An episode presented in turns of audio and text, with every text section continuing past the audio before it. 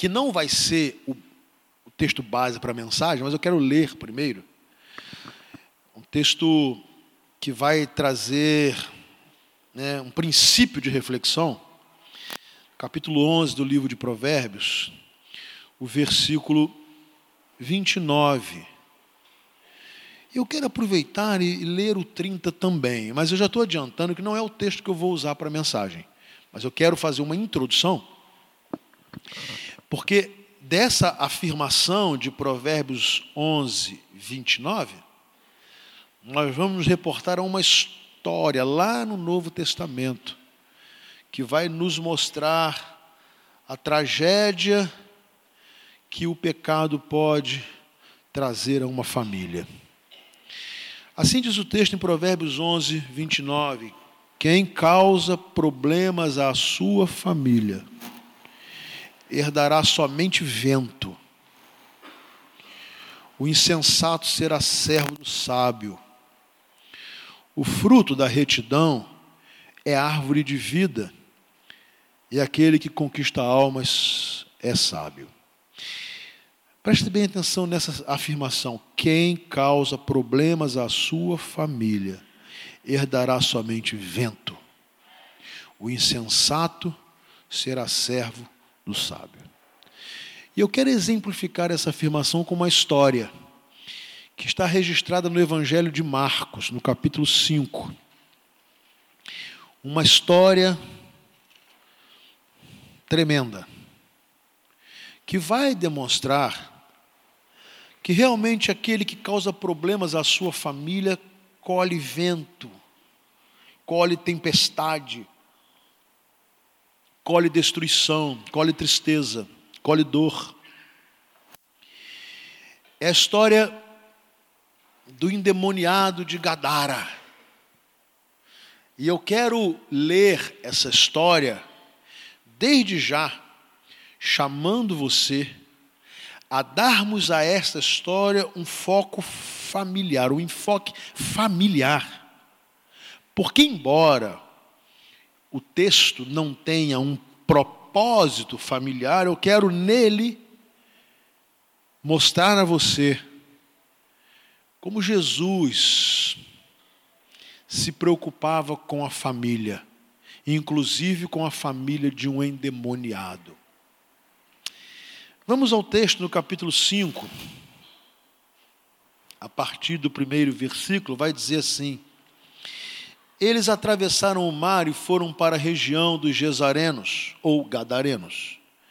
Quando Jesus desembarcou, um homem com um espírito imundo veio dos sepulcros ao seu encontro.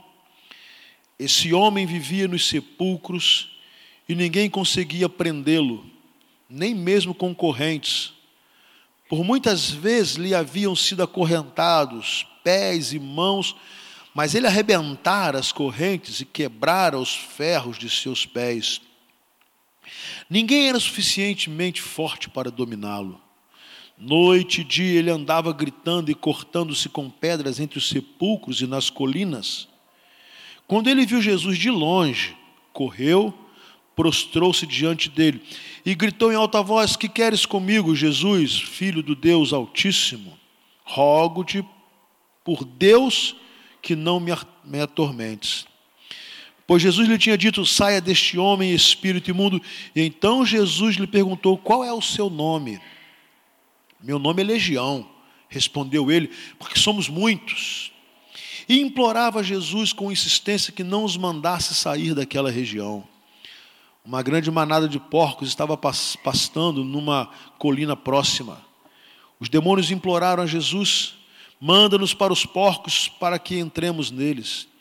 Ele lhes deu permissão e os espíritos imundos saíram e entraram nos porcos. A manada de cerca de dois mil porcos atirou-se precipício abaixo em direção ao mar e nele se afogou.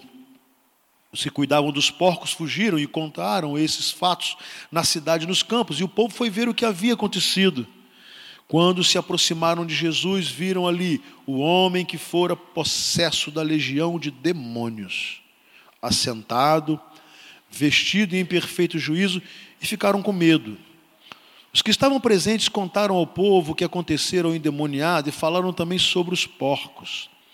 Então o povo começou a suplicar a Jesus que saísse do território deles.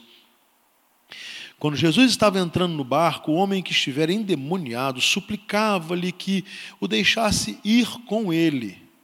Jesus não o permitiu, mas disse: Vá para casa, para sua família e anuncie-lhes quanto o Senhor fez por você e como teve misericórdia de você. Então, aquele homem se foi e começou a anunciar em Decápolis o quanto Jesus tinha feito por ele, e todos ficaram admirados.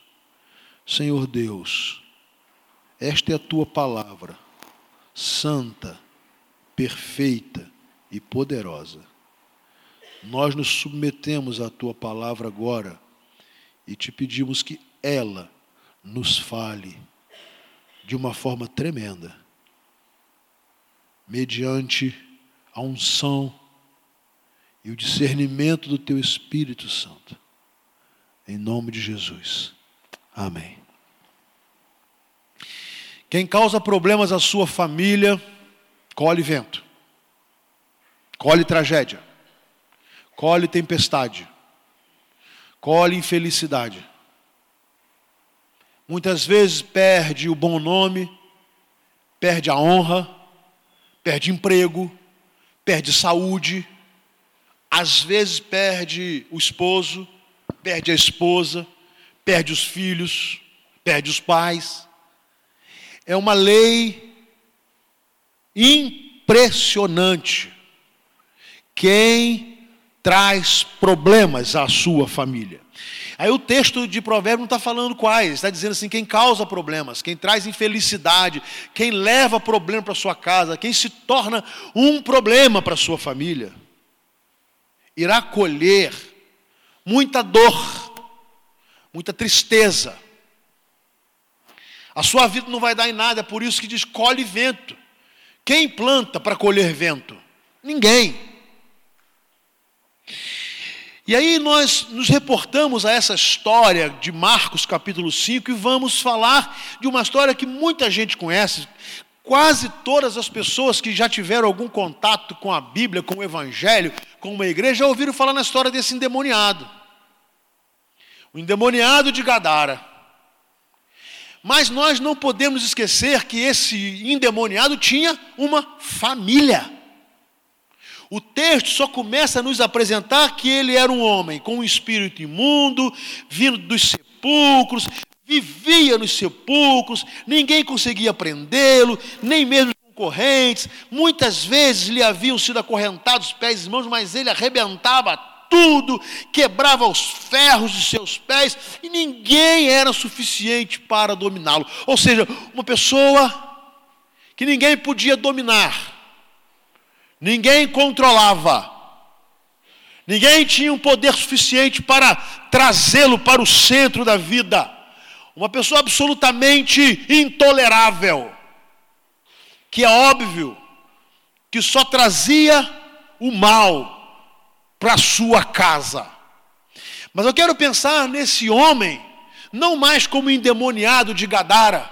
Eu quero pensar nesse homem que tinha pai e mãe, Talvez irmãos, nós não sabemos. Não sabemos, talvez esposa. E talvez filhos. O fato é que este homem ele não é um ser isolado. Ele não é um, um indigente, indigente, um João ninguém. Uma pessoa que do nada aparece nos sepulcros, tomado por Satanás e seus demônios, vivendo como um animal, um bicho, vivendo de uma forma suja, imunda, deplorável, e causando medo nas pessoas, possivelmente muito sujo, fedendo, apodrecido. Ele não aparece assim, ele não nasceu assim. A origem da sua vida não foi essa. Ele não começou a sua vida assim. Com certeza, um menino que nasce abraçado pelos seus pais, agasalhado pelos seus pais, alimentado pelos seus pais, e que vai ter um crescimento normal, como das nossas crianças, dos nossos bebês, pelos quais oraremos agora na próxima quarta-feira. Eu não tenho a menor dúvida que ao nascer esse, esse homem, quando menino, os seus pais se alegraram. Eu não tenho a menor dúvida que ao nascer esse menino, a ele foi dado um nome. Agora nem nome ele tinha mais. Ele era apenas um endemoniado. Ele era conhecido apenas como aquele que estava sendo destruído por Satanás. Eu tenho certeza que ao nascer esse menino, ele foi é, admirado, beijado. Os seus pais, os seus familiares o acharam bonito, saudável e quiseram cuidar dele, amá-lo. E os projetos começaram a ser feitos, assim como nós fazemos com os nossos filhos. Quando uma mãe e um pai têm a notícia de que a esposa, o casal, a esposa está grávida, ali começam os sonhos. Ali começam as projeções. Primeiro nós começamos a ficar naquela expectativa se será menino ou será menina, se será menino ou será menina, e depois começamos a traçar logo projetos. Na verdade, nós começamos a cuidar dos nossos filhos antes mesmo que eles venham ao mundo, nós já estamos nos dando a eles, vivendo por eles e sonhando por eles e projetando coisas maravilhosas para eles. Claro, a não ser pessoas anormais, do ponto de vista emocional e espiritual. O que eu quero dizer a você é que esse, esse ser horroroso que está sendo pintado aqui, foi um menino assim. Ele não nasceu predestinado a acabar num sepulcro endemoniado. Ele não nasceu com um projeto de Deus para ele que ele chegasse nesse ponto e nem de seus pais. Mas o fato é, e nós não sabemos qual foi o caminho traçado por esse menino até se tornar homem e até, e até chegar aqui, é que aquele menino tornou-se um monstro. Aquele menino tornou-se um monstro. Mas aquele menino, ao tornar-se um monstro, continuou a ter família. Ele tinha família.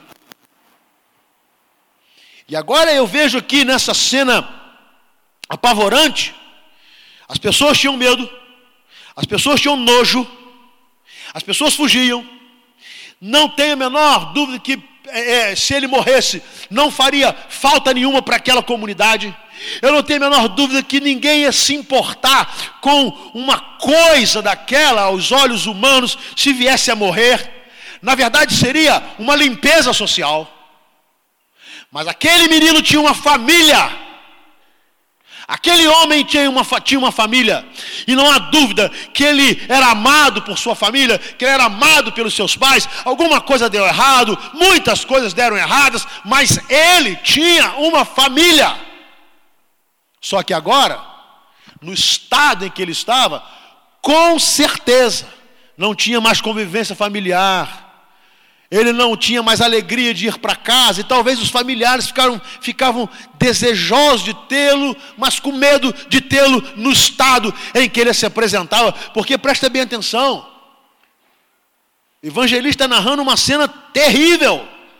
Um homem com espírito imundo, vivendo nos sepulcros, ninguém podia prendê-lo, ele arrebentava as correntes dos seus pés, das suas mãos, e ninguém era suficientemente forte. Eu não sei se você já teve a, a experiência triste de ver pessoas endemoniadas. É uma força descomunal. Mas eu repito, quero que você guarde isso. Esse homem tinha uma família. Bom, Jesus vai se dirigindo em Gadara e o homem vem e vê Jesus. O texto diz que ele se joga aos pés de Jesus e de uma forma que nos parece estranha, ele em voz alta pergunta: "Que queres comigo, Jesus, filho do Deus Altíssimo?" como que dizendo o que eu tenho com você e o que você tem comigo. Nós somos opostos, nós somos antagônicos. Não há menor comunhão entre nós e você. E aí Jesus, na sua sabedoria, Jesus vai e Jesus lhe faz uma, uma pergunta simples: qual é o seu nome? Qual é o seu nome? Aqui nós vemos primeiro, esse era o indivíduo que o nome dele não fazia mais importância para ninguém. Ele era reconhecido só como esse monstro. O seu nome era indiferente, não tinha nenhuma importância. Mas Jesus conhecia bem o coração das pessoas. Jesus queria aprofundar-se no tema. Ele perguntou: qual é o seu nome? E este homem tinha sido tão destruído que agora o seu nome, o seu RG, o seu CPF, a sua certidão de nascimento, isso não tinha mais nenhuma importância, porque ele era um homem dominado por Satanás, e a voz que vem de dentro daquele homem responde: O meu nome é Legião. Legião, as legiões romanas eram grupos militares, guardas, que em torno, tinham em torno de seis mil soldados. Nós não sabemos quantos demônios tinham nesse homem, mas eles eram muitos, e eles eram muitos, e eles estavam agindo há muitos anos na vida daquele, daquele homem que veio destruindo tudo o que tinha na vida. Destruiu a beleza, destruiu a honra, destruiu a saúde, destruiu a dignidade, destruiu a família, e aquele menino que nascera por obra de Deus tornara-se um homem asqueroso, pavoroso por obra de Satanás em sua vida. E aí eu quero fazer uma afirmação: quem destrói uma família é Satanás. Quem destrói uma, um casamento é Satanás. Quem destrói a comunhão e o respeito entre marido e mulher é Satanás. Quem faz com que o marido não ame a sua esposa e não respeite a sua esposa é Satanás. Quem faz com que uma mulher não ame e não respeite o seu esposo é Satanás. Quem faz com que pais maltratem e abandonem os seus filhos é Satanás. Quem faz com que filhos se rebelem contra os seus pais, isso é obra de Satanás. E nós não podemos nos descuidar disso. Não podemos brincar e achar que isso é um problema da modernidade ou da pós-modernidade, que isso é um problema da sociedade que está desprezando a família, que está com novos conceitos de família. Não, senhores! Quem destrói a família é Satanás. E quando nós começamos a observar na nossa casa caminhos de destruição familiares, nós não podemos nos fazer de desentendidos e achar que isso é apenas um, um tempo, uma fase, um disco. Não, o diabo quer destruir a nossa casa. Ele quer fazer desse menino maravilhoso ao nascer um monstro. Ele quer fazer de mim um monstro para minha esposa e para os meus filhos. Ele quer fazer dos meus filhos um monstro para mim. Ele quer fazer da minha esposa um, um ser abominável para mim e para os meus filhos. O diabo veio roubar, matar e destruir. E ele começa a sua tentativa pela nossa casa, pela nossa família. Ele quer destruir a sua casa e a minha casa. Logo, isso é muito sério. E nós não podemos brincar com isso. E nem descuidar dessa responsabilidade familiar que temos porque se nós dermos lugar ao diabo, chegará um tempo que ninguém poderá mais detê-lo, a não ser o poder de Cristo Jesus. Agora pense nesse menino se ele fosse seu filho. Nesse homem aqui. Olhe para esse homem e coloque o nome do seu filho ou da sua filha. E por si, só, ou só por isso, você vai ficar assustado. Leve a sua mente agora para uma cena horrorosa como esta. E pense assim: é meu filho, é minha filha, é meu esposo, é minha esposa. E pense como estaria a sua família. Por isso o texto de provérbio diz: quem traz problemas para sua família, colhe vento. colhe tempestade, colhe tristeza, colhe dor. Não tem jeito.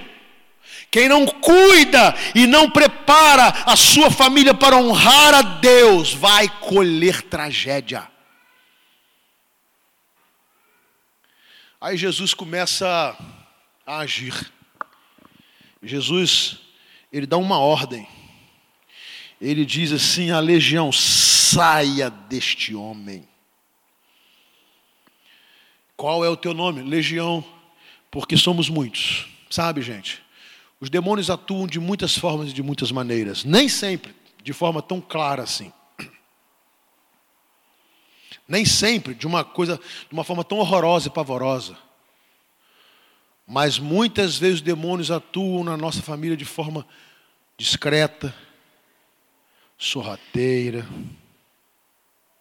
Mas a mesma obra de destruição é feita. Ele vai matando a nossa família.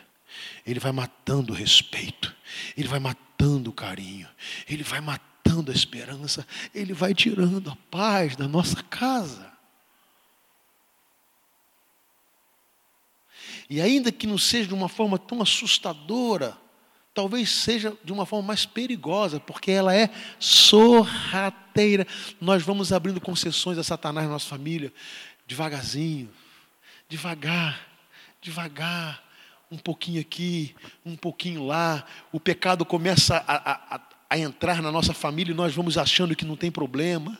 Não tem problema, não tem problema um pouco de pornografia, não tem problema um pouco de moralidade, não tem problema um pouco de ateísmo, não tem problema um pouco de esoterismo, não tem problema um pouco de depravação, não tem problema, não tem problema, não tem problema. Aí o diabo vai com seus demônios devagar, porém de forma eficaz eficaz. Não tem problema um copo de bebida alcoólica, não tem problema uma tragada no cigarro, não tem problema uma, uma, uma fumadinha no cigarro de maconha, não tem problema, não tem problema, não tem problema, não tem problema, e vai devagarzinho até se revelar como um demônio devorador da nossa casa até tomar os nossos e escravizá-los, e aí sim, como este homem, que eu tenho certeza, ele queria ser liberto, ele queria sair dessa escravidão, ele não queria viver no sepulcro, ele não queria ser um viciado, ele não queria ser um escravo, ele queria liberdade.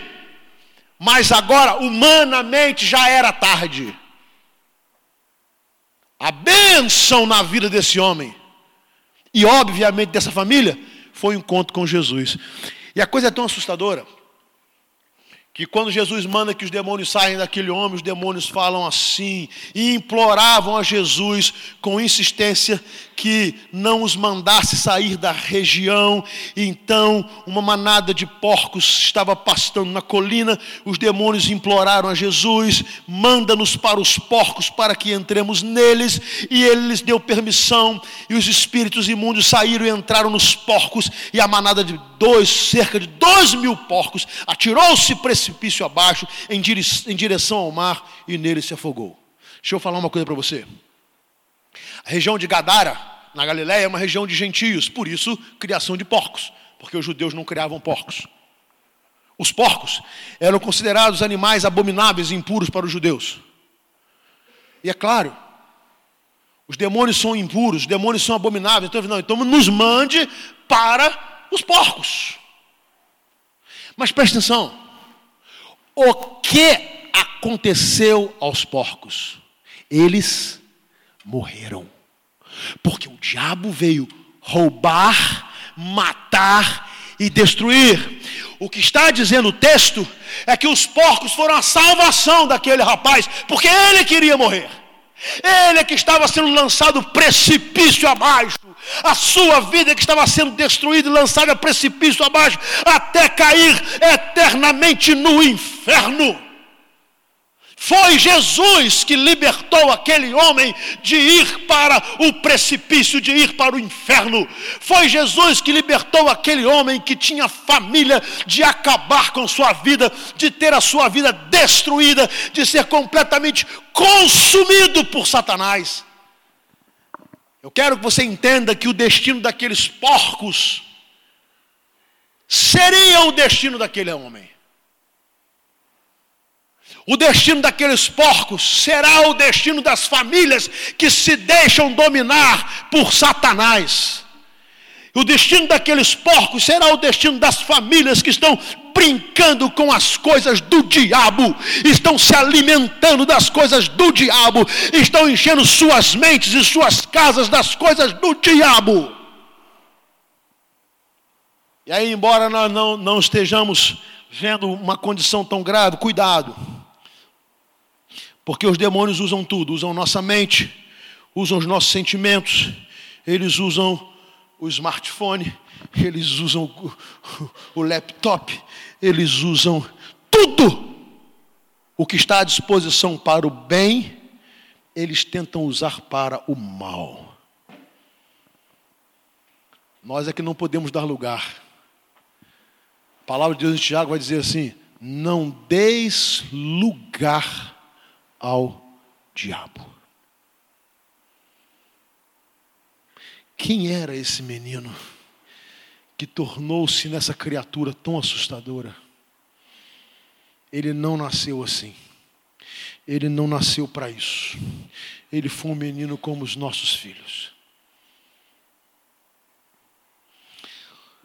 Sabe, nós não podemos contar muito com a compreensão da sociedade, porque o texto diz que aquele, os espíritos saíram, no, foram, entraram nos porcos e então lançaram-se no precipício.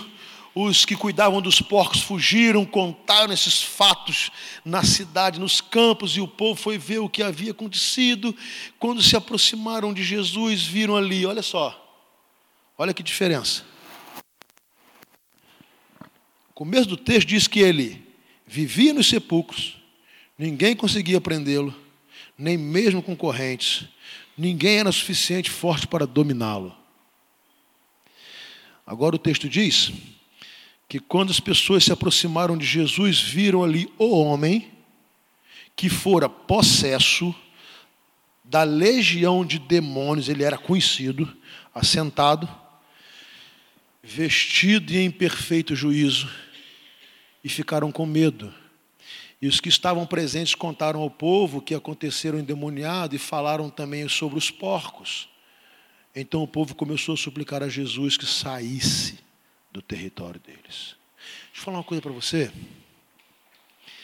Não pense que a sociedade vai ficar feliz com a libertação sua ou dos seus filhos. O que você acha que, por exemplo, a Rede Globo prefere? que você goste de pornografia, de violência, de corrupção, de depravação, e então consuma tudo o que ela tem a oferecer, ou ela prefere ver a sua família feliz e em paz? O que, que você acha?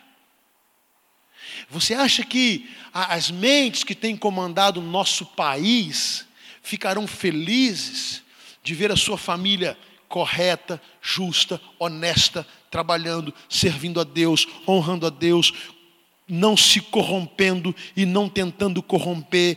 Você acha que essa essa mente é, é, imunda que só pensa no vil metal vai ficar feliz? É claro que não. Deixa eu te falar uma coisa. Vou exemplificar a Rede Globo, mas não é só.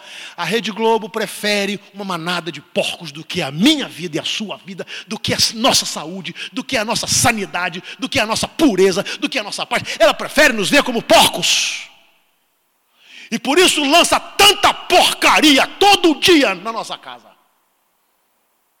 Não pense você que essa classe nojenta artística brasileira, ela prefere os porcos, porque ela pode jogar toda porcaria e vender porcaria e ganhar dinheiro com porcaria.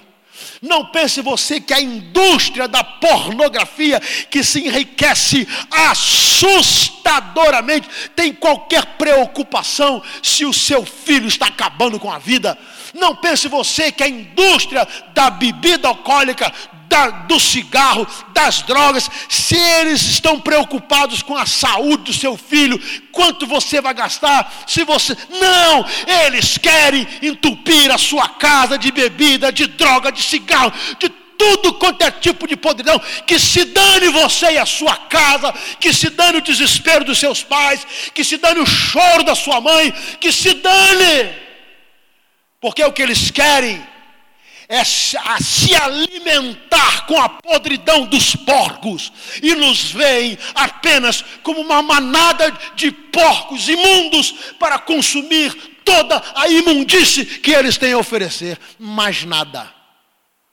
Então não me espanta olhar esse texto, que parece um paradoxo. Todo mundo tinha medo do cara, ninguém se aproximava dele, ele era um ser horrível, desprezível. Agora, as pessoas o encontram assentado, vestido, limpo, em perfeito juízo. Olha o que o texto diz. Eles ficaram com medo do cara. Dá para entender? Agora estavam com medo. Ele estava recuperado.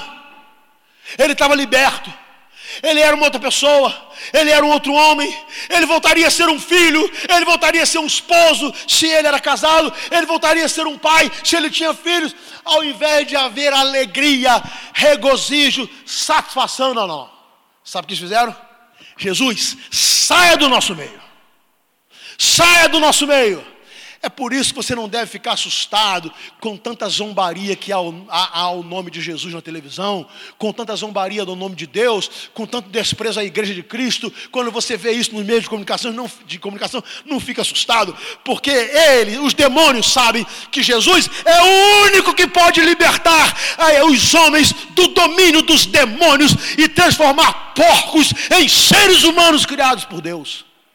É por isso que eles são tão insistentes em destruir a fé. É por isso que lá na escola do seu filho, tanto se tenta destruir a fé. É por isso que as universidades brasileiras tanto tentam destruir a fé. É por isso que a televisão, porque eles sabem que com Jesus eles não podem. Amém? Eles não podem. Nenhum poder se sobrepõe ao poder de Jesus Cristo. Nenhum poder é maior do que o poder de Jesus. Ninguém, nem dez legiões de demônios podem enfrentar o poder de Cristo. E é por isso que há uma, um sentimento estranho. É melhor Jesus ir embora. Agora, olha que coisa interessante. Aconteceu uma libertação. Aconteceu uma cura eu quero primeiro dizer a você assim: creia na cura da sua família. Amém, gente? Você pode crer. Jesus pode. Jesus tá, pode pegar o seu casamento estragado. Se você está pensando em acabar com o casamento, eu vou dizer: isso é coisa de Satanás. Isso é coisa do diabo.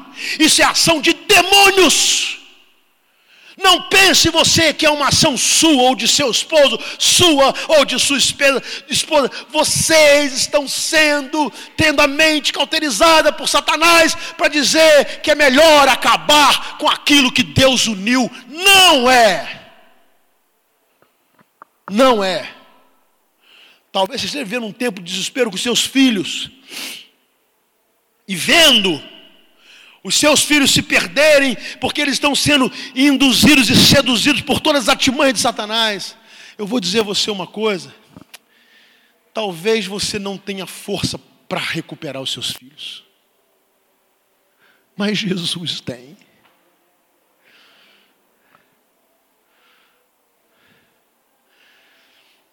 Uma das coisas que mais me trouxe alegria no coração agora, essa ocasião da formatura de Danilo, não foi nada da beleza que nós vimos, e embora tenha sido tudo bonito, foi somente ele colocar uma foto e em cima escrever assim: Jesus Cristo mudou meu viver. Aleluia! É Jesus quem faz isso. Talvez você esteja sofrendo agora na sua casa, seus filhos, seus sobrinhos, seus netos, e você está assim, meu Deus, tudo que eu faço, nada dá certo, não adianta, não adianta. E talvez não adiante mesmo. Porque esse homem, o texto diz, ninguém era suficientemente forte. Talvez os nossos argumentos não sejam fortes. Não, porque os nossos queridos podem estar já com a mente cauterizada. O diabo encontrou brecha e foi então entrando na brecha e tomando conta. E talvez você diga assim, mas não há nada, eu falo, eu ensino, eu brigo, eu aconselho, eu dou carinho, eu, eu dou presente, eu tiro, eu faço, nada. Talvez realmente seja assim mesmo. Nada que você faça, nada que eu faça, nada é suficientemente forte mas Jesus é. Jesus é. Aqui nós temos, queridos, que o diabo tinha destruído e Jesus libertou. Aleluia, estão aqui sentados à nossa frente da Cristolândia. Ninguém podia mais, ninguém acreditava mais, ninguém dava jeito mais, ninguém. Mas Jesus deu. Amém?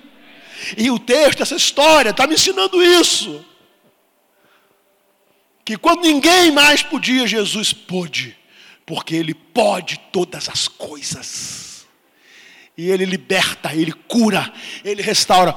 Agora, olha que coisa interessante: o rapaz foi liberto. Jesus ia continuar o seu caminho, o seu ministério. E quando Jesus ia, estava entrando no barco. O homem que estiver endemoniado suplicava-lhe que o deixasse ir com ele. Jesus não permitiu. Olha que coisa estranha.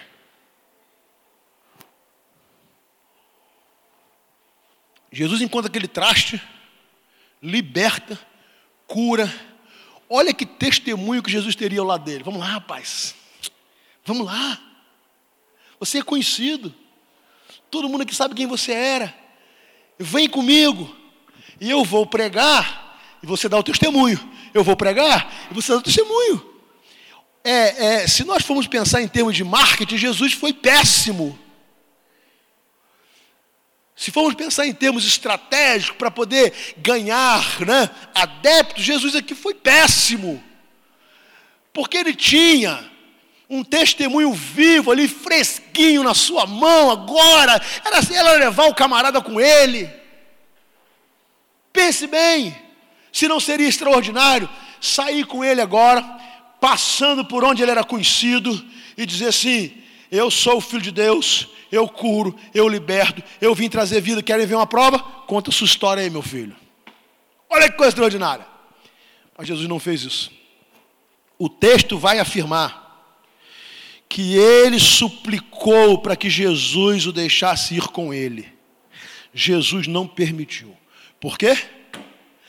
Porque Jesus disse: vá para casa, vá para sua família. E anuncia-lhes quanto o Senhor fez por você e como teve misericórdia de você. Por isso eu comecei a falar que esse homem tinha família e que Deus valorizava a família desse homem e que Jesus entendia o seguinte: rapaz, você estragou sua família, volte para ser missionário na sua casa primeiro. Você causou tristeza, você tirou a paz, agora volta lá, volta lá. Os seus pais já não acreditam mais, os seus queridos não esperam mais nada de você. Talvez nem saibam onde vocês estejam. Talvez estejam pensando que você já morreu. Ninguém acredita mais. Talvez eles tenham medo do seu retorno. Mas volta. Vai lá. Chega agora como você está. E conta-lhes tudo que o Senhor te fez e o quanto Ele teve misericórdia de você. Pode ser que você tenha sido ou esteja sendo o problema da sua família. Pode ser que você esteja causando ou já causou muita tristeza à sua família. Eu quero dizer uma coisa. Jesus cura. Jesus liberta. E Jesus quer que você mostre à sua família que Ele te mudou. Amém? O seu primeiro campo missionário vai ser a sua casa. O melhor missionário é aquele que começa pela sua casa. O melhor pregador é aquele que começa pregando a sua família. O melhor testemunho é aquele que nós damos na nossa casa. E foi o que esse homem fez. E a história termina de forma tão linda que o texto diz: Então aquele homem se foi e começou a anunciar em Decápolis, dez cidades, por onde, onde ele vivia e por onde ele passava, regiões pequenas, uma região pequena o quanto Jesus tinha feito por ele. E olha que lindo, todos ficaram admirados. Meus irmãos, me dirijo àqueles que agora estão passando dores familiares. Vai chegar o dia em que vocês vão ficar admirados com o que Jesus há de fazer. Amém? Vai chegar o dia que Jesus fará coisa tão maravilhosa na sua família que você ficará pasmo. Aquilo que lhe parece impossível, Jesus faz ser possível. Não desista, não deixe de crer. Confie no Senhor. Entrega o caminho da tua família ao Senhor, confia nele, e o mais Ele fará. Busque você, primeiramente, o reino de Deus e a sua justiça. As demais coisas Jesus vai acrescentar.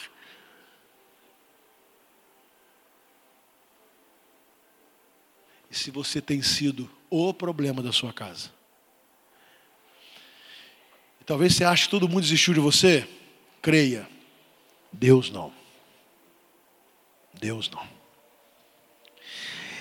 aquilo que estragou e você acha que não tem mais jeito, eu te digo: tem jeito. Tem jeito. Tem jeito se você se dispuser a obedecer a Jesus. Tem jeito. Porque Jesus, como teve misericórdia desse homem, ele tem misericórdia de você também. E eu termino dizendo que você nunca mais pedindo, olha esse texto sem entender que há nele um contexto familiar. Esse homem não era um ser etéreo, esquisito que apareceu do nada. Ele nasceu num lar como nasceu os nossos filhos ele teve uma casa como tiveram os nossos filhos. Ele teve amor e carinho como os nossos filhos tiveram. Alguma coisa deu errado. E nós não sabemos identificar, identificar exatamente o que, mas uma coisa nós sabemos: foi obra de Satanás. E o mesmo Satanás, que quase destruiu aquela vida e aquela família, ele continua tentando destruir as nossas vidas e as nossas famílias. E ele não vai desistir. Ele vigia diariamente a nossa família. Por isso, nós não podemos ser imprudentes com a santidade na nossa casa. Nós não podemos relativizar o que Deus diz ser sagrado. Nós não podemos deixar de chamar de pecado aquilo que é pecado. Porque quando nós fazemos isso, o diabo, astuto e enganador, entra nessa brecha e quando acordamos, a nossa família já está destruída. Querido esposo, não dê lugar a Satanás na sua vida. Querida esposa, não dê lugar, dê lugar a Satanás. Queridos pais, não descuide da responsabilidade espiritual que vocês têm. Queridos filhos, cuidado com a sedução do mundo. Provérbios capítulo 1, versículo 10 diz assim: Filho meu, se os pecadores quiserem seduzi-lo, não o consintas. Percebe que a palavra engano, mentira, sedução, permeia a Bíblia toda vez que se refere à obra de Satanás? Porque a Bíblia diz que ele é o enganador das nossas almas. É ele quem tira a nossa alegria. É ele quem tira a alegria da nossa casa. Em nome de Jesus. Olhe para a sua família. Maridos e pais. Abençoe a sua casa. Abençoe as suas, suas casas. Eu quero pedir a todo marido que se coloque em pé, por favor.